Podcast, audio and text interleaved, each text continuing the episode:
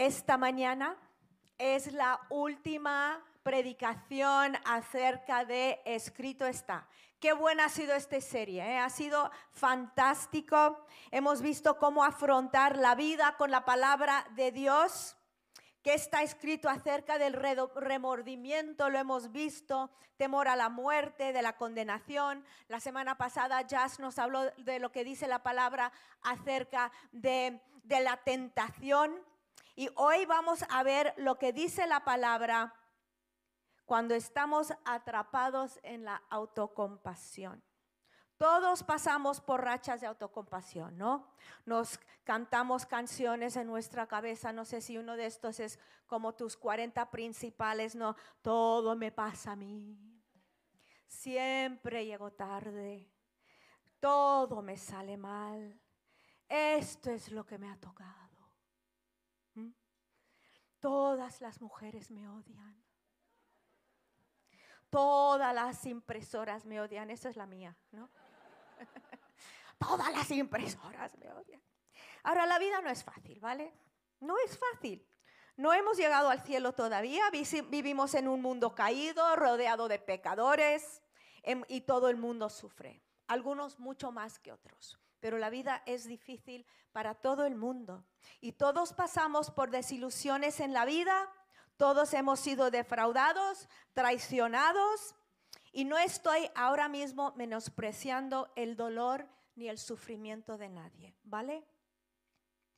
Pero no queremos vivir en un estado de víctima, porque nos acostumbramos tanto a vivir con mentalidad de víctima que no buscamos salida y vivimos vidas impotentes. Y hay muchas formas de destruir tu vida, pero la autolástima es tan innecesaria, ¿vale? y vamos a ver cómo podemos salir. Antes de mirar dos historias bíblicas, quiero leeros este versículo en Isaías 60 que dice, levántate.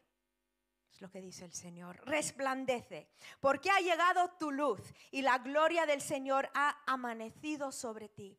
Porque aquí tinieblas cubrirán la tierra, densa oscuridad los pueblos, pero sobre ti amanecerá el Señor y sobre ti aparecerá su gloria y acudirán las naciones a tu luz y los reyes al resplandor de tu amanecer. Ahora yo sé que este versículo el, profeta Isaías lo estaba hablando para la ciudad de Jerusalén, pero las promesas en la Biblia también son nuestras. Y esta mañana Dios te dice, levántate y resplandece. Vamos a mirar dos ejemplos uno en el Antiguo Testamento y otro en el Nuevo, de cómo puede afectar la mentalidad de víctima, cómo nos puede afectar y cómo nos hace vivir unas vidas bastante infructuosas, impotentes. Vamos a ir primero a la historia de Elías.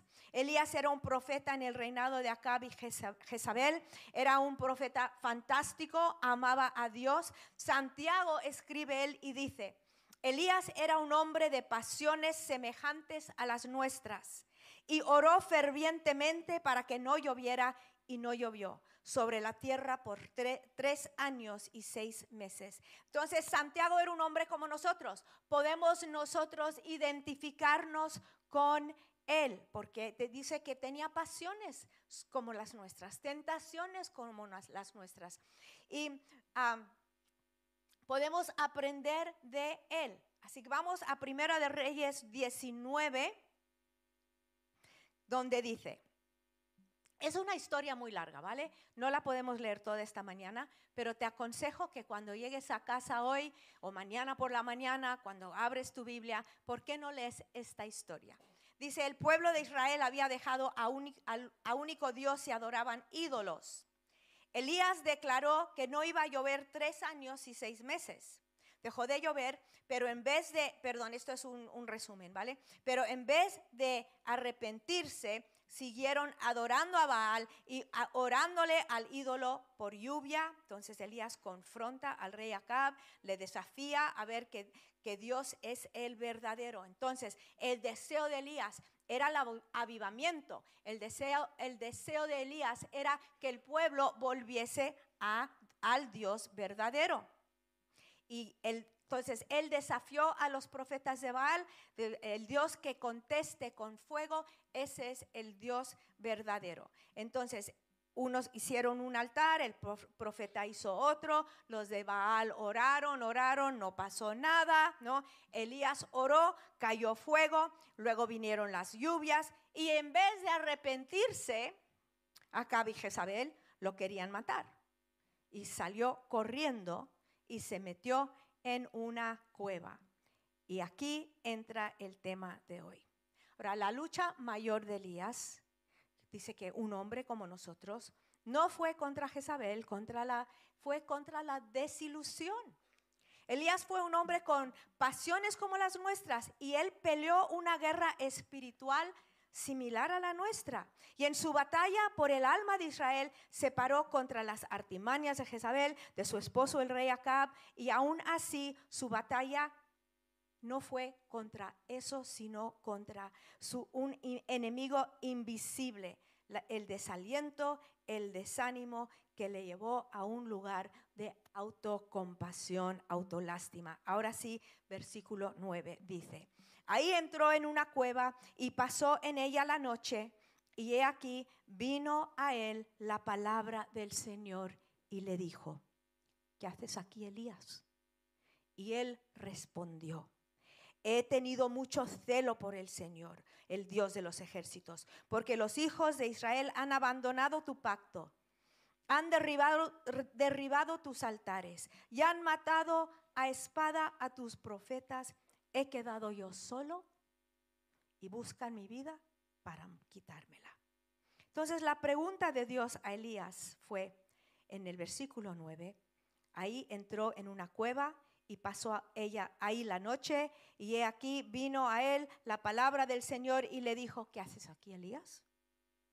Prontamente la palabra de Dios vino y dice, ¿qué haces aquí Elías? Esta es una de las preguntas más importantes que Dios nos puede hacer.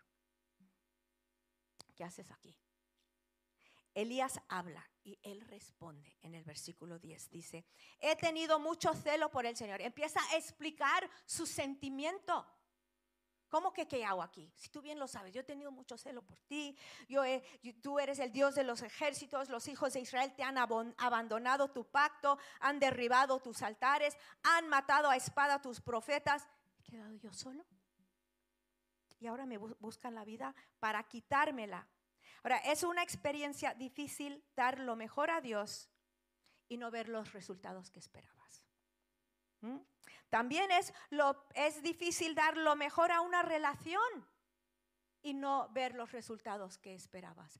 A un trabajo, a un matrimonio, a una vida y no ver los resultados que esperabas. Dar lo mejor en cualquier situación y no ver resultados es desilusionador. Entonces él estaba desilusionado con la respuesta del pueblo de Dios después de tanto esfuerzo, después de tanto trabajo, después de tanto valor, porque él tenía, era un hombre valiente. Y dijo, yo ya, yo ya aquí, yo quiero tirar la toalla. Mucho del desánimo de Elías, ¿por qué fue? Fue porque él tenía falsas expectativas que él mismo había colocado en esa situación. Él realmente no sabía lo que iba a pasar, pero él pensó, si yo hago esto, va, a pasar esto. Y no pasó. Entonces, solo y adolorido, se metió en la cueva. Y cuando estás profundamente desilusionado, es fácil perder la perspectiva. Y él dijo, solo quedo yo. La autolástima, autocompasión se convierte en una cueva y nos puede atrapar en una cueva de soledad y de dolor. Es un sitio de aislamiento y es difícil ahí escuchar los ánimos de Dios. Cuando estás, pobrecito, pobrecito, pobrecito de mí. Solo podemos escuchar nuestra propia voz que aumenta y distorsiona los problemas. Entonces, ¿qué tuvo? ¿Dónde escuchó él la voz del Señor? Tuvo que salir de la cueva para escuchar la voz de Dios. Dios rompió su esquema. A veces Dios tiene que librarnos de ciertas experiencias anteriores, ciertas cosas que pensamos que va, van a pasar para hablarnos al corazón. Dice, yo pensaba que Dios lo iba a hacer así, o iba a ocurrir esto, o la situación iba a ser diferente. y nos metemos más y más profundamente en la oscuridad de la cueva de la autocompasión. Versículo 11. Entonces él dijo, sal, el Señor, sal y ponte en el monte delante del Señor. Y he aquí el Señor pasaba. Y un gran y poderoso viento destrozaba los montes, quebraba las peñas delante del Señor. ¡Wow! ¿No? Pero Dios no estaba en el viento. Después del viento un terremoto, pero el Señor no estaba en el terremoto. Después del terremoto un fuego, pero el Señor no estaba en el fuego. Y después del fuego un susurro de una brisa apacible. Ahora, el Señor no estaba ni en el viento, ni el terremoto, ni en el fuego. Todos estos eran formas en que Elías había aprendido a escuchar a Dios, si tú lees su historia. Y eran cosas que Elías entendía. Era lo que a él estaba acostumbrado. Había sido señales en el pasado, pues de la aprobación de Dios, ¿no? Pero cuando la voz apacible calma el corazón de Elías, de nuevo Dios le pregunta, ¿qué haces aquí, Elías? Por segunda vez. Y Elías repite la misma respuesta que antes. Y respondió, he sentido un vivo celo por el Señor Dios de los ejércitos, porque los hijos de Israel han dejado tu pacto. Y le cuenta otra vez, han derribado tus altares, han matado a espada a tus profetas, y solo yo he quedado y me buscan la vida para quitármela. Me bus y me buscan para quitarme la vida. ¿Cuántas veces le has contado lo mismo a Dios? ¿No? Dice, ¿qué haces aquí? Sí, pero Dios es que tú no entiendes, que yo hice, que yo fui y luego pasó. Y Dios te dice, ¿qué haces aquí? No, Dios, es que tú no entiendes. Déjame explicártelo otra vez.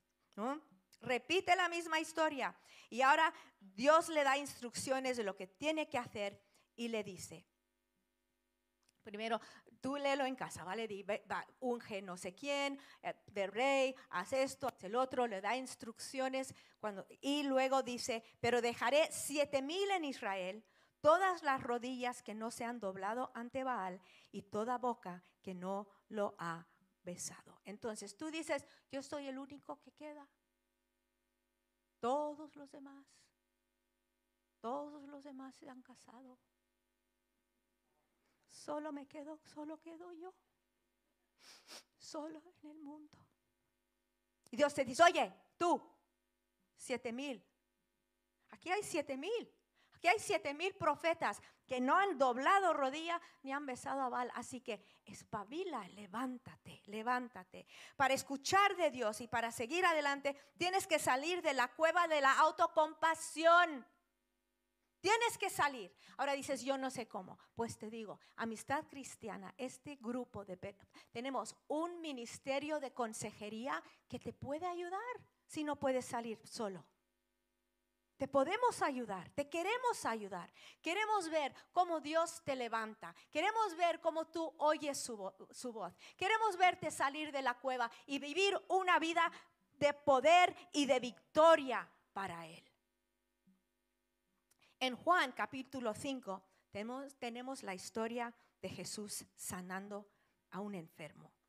Jesús sanó a pobres, ricos, hombres, mujeres, niños, niñas. En capítulo 5 vemos un encuentro que Jesús tuvo con un hombre enfermo, ¿vale? En capítulo 5 dice, después de esto se celebraba una fiesta de los judíos y Jesús subió a Jerusalén. Y hay en Jerusalén, junto a la puerta de las ovejas, un estanque que en hebreo se llama Bethesda y que tiene cinco pórticos. En estos yacía una multitud de enfermos, ciegos, cojos, paralíticos, que esperaban el movimiento del agua, porque un ángel del Señor descendía de vez en cuando al estanque, agitaba el agua y el primero que descendía al estanque después del movimiento del agua quedaba curado de cualquier enfermedad que tuviera. Y estaba ahí un hombre que hacía 38 años que estaba enfermo. Cuando Jesús lo vio acostado ahí y supo que ya llevaba mucho tiempo en aquel condición, le dijo, ¿quieres ser sano? Y el enfermo le respondió, Señor, no tengo a nadie que me meta en el estanque cuando el agua es agitada. Y mientras yo llego, otro baja antes que yo. Jesús le dijo, levántate, toma tu camilla y anda. Y al instante el hombre quedó sano, tomó su camilla, se echó a andar y aquel día era el día de reposo. Entonces Juan nos sitúa aquí en una fiesta en Jerusalén. Y después de esto se celebraba una fiesta de los judíos y Jesús subió a Jerusalén y hay en Jerusalén junto a la puerta de las ovejas un estanque que en hebreo se, hebreo se llama Bethesda y que tiene cinco pórticos. También esta puerta también se menciona en el libro de Nehemías. De hecho, este estanque, veréis que en las excavaciones de Jerusalén, los arqueólogos están seguros que han encontrado el estanque de ovejas verdadero, ¿vale? Entonces, existía este estanque y los enfermos esperaban la sanidad. En estos yacía una multitud de enfermos, ciegos, cojos, paralíticos, que esperaban el movimiento del agua. Ahora hay diferentes opiniones ¿no? acerca de, eh, de, los manuscritos antiguos, si realmente bajaba un ángel, si era una fábula que todo el mundo se creía, o si eran fuentes termales que surgían de vez en cuando, y, las personas pensaban que era un ángel. lo importante es que había mucha gente ahí que necesitaba un milagro. Estaban esperando un milagro. Jesús vio a este hombre que había estado ahí 38 años.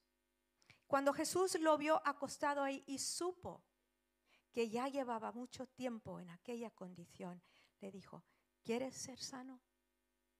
Jesús ve, se acerca, le hace la pregunta. Ahora no sabemos lo que tenía, quizá era paralítico, quizá era otra enfermedad. Lo importante es que había estado ahí sentado 38 años. Y parece una pregunta tonta que le pregunta Jesús. Dice, ¿quieres ser sano? Le pregunta, ¿quieres ser sano? A ver, ¿por qué le pregunta? Le está diciendo, oye, tu vida va a cambiar, ¿eh? 38 años, llevas haciendo lo mismo, Aquí están todos tus colegas, tus amigos. ¿Sabes lo que va a pasar todos los días? ¿Quieres realmente ser sano? Y él responde, no tengo a nadie. No tengo a nadie, no tengo a nadie que me ponga en el agua. En vez de contestar a Jesús, él le explica por qué no puede ser sano. ¿Y cuántas veces le has explicado a Dios por qué no puedes ser sano? ¿Por qué no puedes perdonar? ¿Por qué no puedes levantarte? ¿Por qué no puedes dejar el pasado atrás y seguir adelante? Entonces Él le dice, no tengo a nadie para ayudarme. Otro siempre llega antes. Es fácil pensar así cuando las cosas no van tan fáciles en la vida empezar a sentir autocompasión, empezar a sentirnos como víctimas. Hasta que las circunstancias cambien, yo no puedo cambiar. O como el pasado no puede cambiar, yo no puedo cambiar. No. Hasta que alguien no me ayuda, ayude, no puedo lograr mi objetivo. Porque mi vida ha sido trágica y difícil. Y no estoy diciendo que no, ¿vale? La vida no es fácil, la vida no es justa y no le toca a todo el mundo por igual. Es verdad. Si reconocemos que vivimos en un mundo caído, lleno de obstáculos, de personas egoístas, de personas imperfectas, entonces podemos mirar al único que nos puede ayudar y que nos está preguntando, ¿quieres ser sanado? Ahora, el sentirte como víctima es un obstáculo para vivir una vida victoriosa que Cristo compró en la cruz. Una persona que se siente víctima nunca levanta sus ojos a las posibilidades a su alrededor, porque en vez de buscar posibilidades, está buscando culpables. ¿Quién es culpable de tu situación? ¿Quién es el culpable de tu tristeza? ¿Quién es el culpable? Y ha sido así siempre. ¿eh? Desde el huerto de Edén hemos buscado culpables. Eva le dijo a Dios, esta serpiente. Adán le dijo, esta mujer que tú me has dado, ¿no? Terminamos culpándole a él. Al final terminamos culpando a Dios por nuestras circunstancias. Alguien me dijo una vez, ¿por qué Dios me dejó dejar la carrera?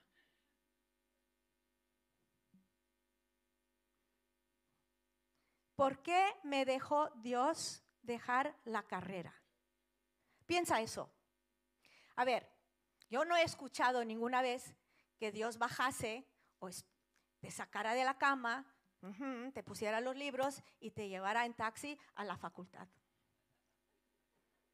Ahora dices, es que fueron las circunstancias que Dios permitió. Vale, ¿y vas a dejar que eso dirija el resto de tu vida? No puedes dejar eso. No, ¿por qué, me, ¿por qué Dios permitió que me casase? Estas son cosas que me han preguntado, ¿vale? Pero es que, ¿por qué Dios permitió que me quedase embarazada de un hombre que ni su nombre conozco? Me ha pasado, ¿eh? Dices. ¿Por qué puso Dios esa chica en mi camino? Hombre, ahí estaba la chica, ¿me explico? Si estuvo en tu camino, pues no sé. Oyes cosas muy raras, ¿no? ¿Por qué? Porque nos hemos hundido en, auto, en autocompasión tan profundamente que ni nos podemos escuchar hablar.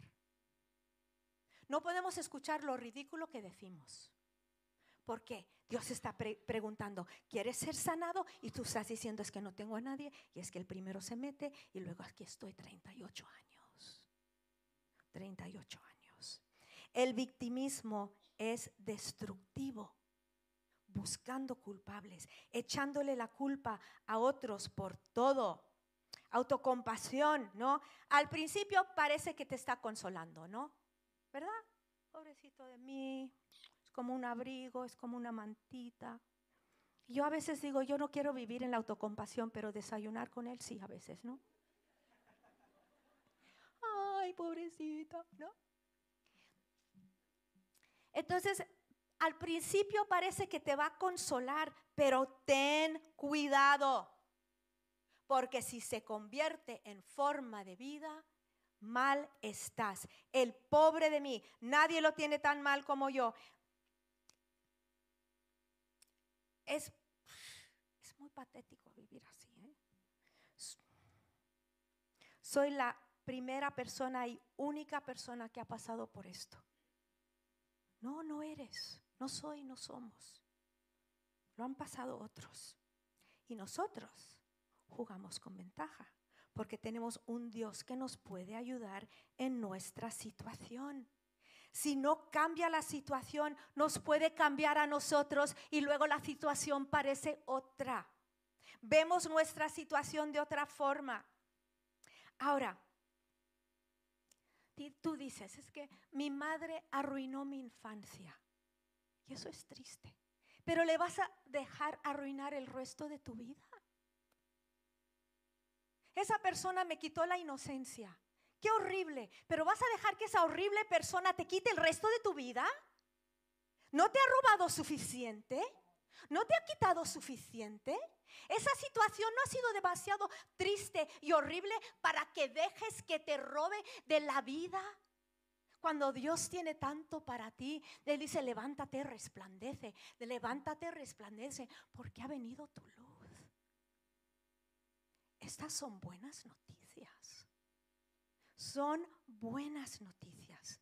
Cambiamos autolástima por una conciencia de quién es Él, quién está con nosotros. ¿Quién está por nosotros? ¿Quién nos ama? ¿Quién nos quiere ayudar? ¿Quién quiere manifestar su gloria en nuestra vida? Da igual la circunstancia en lo que nos, eh, nos encontramos, da igual el pasado del que salimos, da igual de las personas que nos rodean. Dios quiere levantarte y para que tú vivas una vida victoriosa que le da gloria. Y podemos, cuando le recibimos, Él te pregunta esta mañana, ¿quieres ser sanado? ¿Quieres quedarte aquí al estanque? Queremos ser sanados. Levántate, resplandece, porque ha llegado tu luz. La gloria del Señor ha amanecido sobre ti. Y te digo, muchas veces estamos tan acostumbrados a nuestra forma de vivir que no queremos un cambio drástico, ¿no? Es que yo así soy, soy medio depre. Yo soy melancólico y interesante. Yo soy poeta.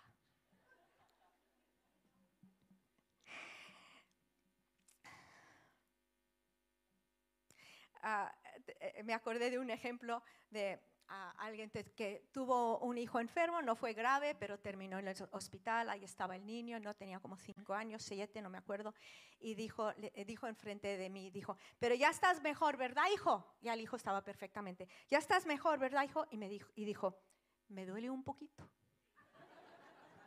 Me explico que esto me ha gustado, toda esta tensión, ¿no? Me duele un poquito. Así que el enfermo le respondió, Señor, no tengo a nadie que me meta en el estanque cuando el agua es agitada. Mientras yo llego, otro baja antes que yo. Y Jesús le dijo, levántate, toma tu camilla y anda. Y al instante el hombre quedó sano y tomó su camilla y echó a andar. Ahora, aunque la respuesta del hombre quizá no fue lo que nosotros pensamos que debería haber hecho, dicho, Dios lo respondió de todas formas. Dios te responde de todas formas. Es que he estado yo tanto tiempo. Dios te quiere responder. Dios te quiere levantar. Esto nos debe animar un montón. Nos debe animar mucho, aunque no sepas la respuesta. Jesús sana. Aunque no te imagines de otra forma, Jesús sana. Aunque no puedas creer que tú puedes salir de este pozo tan profundo, Jesús sana. Aunque tú piensas que lo que te han hecho te va a marcar para siempre de una forma negativa, sabes que te puede marcar de una forma positiva cuando lo pones en las manos de Dios y cuando deseas sobre todas las cosas, sobre todas las cosas, sanidad en tu, interior profundo. Ese es nuestro Jesús. Ese es nuestro Señor. Esto es, Él es así. Esto nos anima mucho. Jesús le dijo, levántate, toma tu camilla. ¿En qué, has estado, en qué te has estado acostando todos estos años? Dios dice, levántate, toma tu camilla y vete a tu casa ya. Al instante el hombre quedó sano, tomó camilla y echó a andar. Echó a andar. Levántate, resplandece, porque ha llegado tu luz. Y la gloria del Señor ha amanecido sobre ti. Todos aquí, todos pasamos por momentos de sentirnos víctimas por cualquier cosa. Y también yo creo que a veces es que queremos entendernos, ¿no? Queremos entender por qué somos así. Entonces, pues, miramos a nuestro pasado. ¿Será por mi padre? ¿Será por mi tío? ¿Será por mi abuelo? ¿Será por la, profesora de, de tercero? ¿Será por ese amigo? ¿No? Y queremos entendernos. Y yo yo creo que todos, todos nos analizamos, ¿verdad? Pero si, hace, si ves la razón de tu autocompasión, pues dice, pues es este, yo no quiero que esta persona me atormente toda mi vida. Yo quiero ser sanado. Yo quiero salir de mi cueva. Yo quiero salir de mi cueva. Yo quiero salir de mi cueva. ¿Queremos salir de nuestra cueva o queremos vivir ahí para siempre? ¿Quién quiere salir de la cueva? Piénsatelo. Porque Jesús dijo, ¿quieres ser sanado? Ya no vienes a ese estanque. Vas a hacer otro. Vamos a ponernos de pie esta mañana.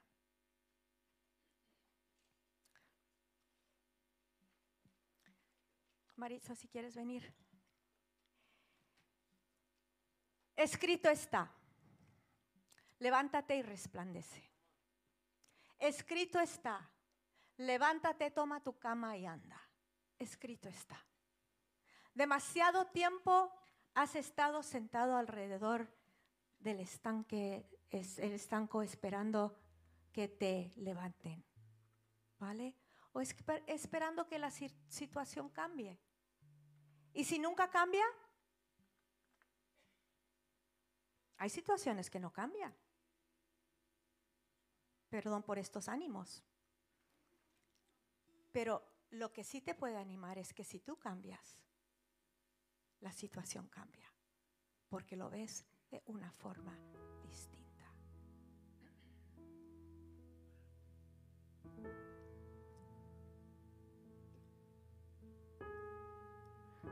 Señor, te amamos en esta mañana. Tú ves el dolor de cada persona. Tú ves el dolor de cada uno por lo que han pasado, lo que les han hecho, lo que no les han hecho. El abandono, la tristeza, tristeza, violencia que han, recibido algunos. Y tú los ves y tú los amas. Nos amas tanto, Señor, que no escatimaste tu propio Hijo, pero lo diste para todos nosotros.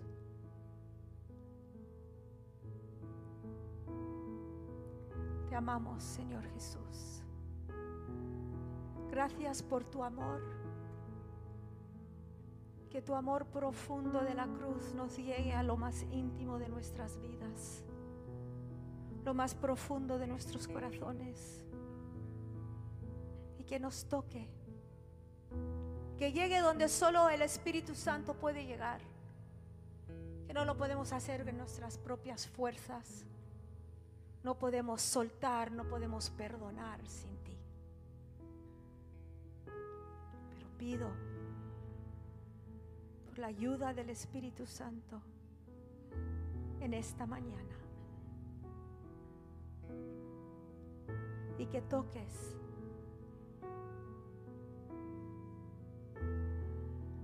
que nos sanes del abandono,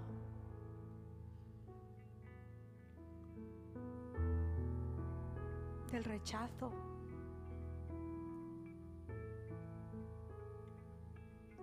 En el nombre de Jesús. En el nombre de Cristo. Espíritu Santo, ven. Ven, Espíritu Santo.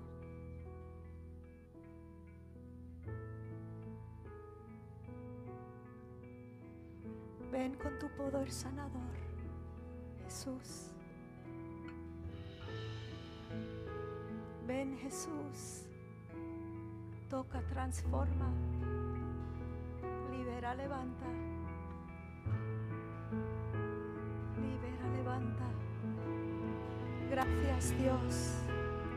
Gracias, gracias, gracias. Gracias.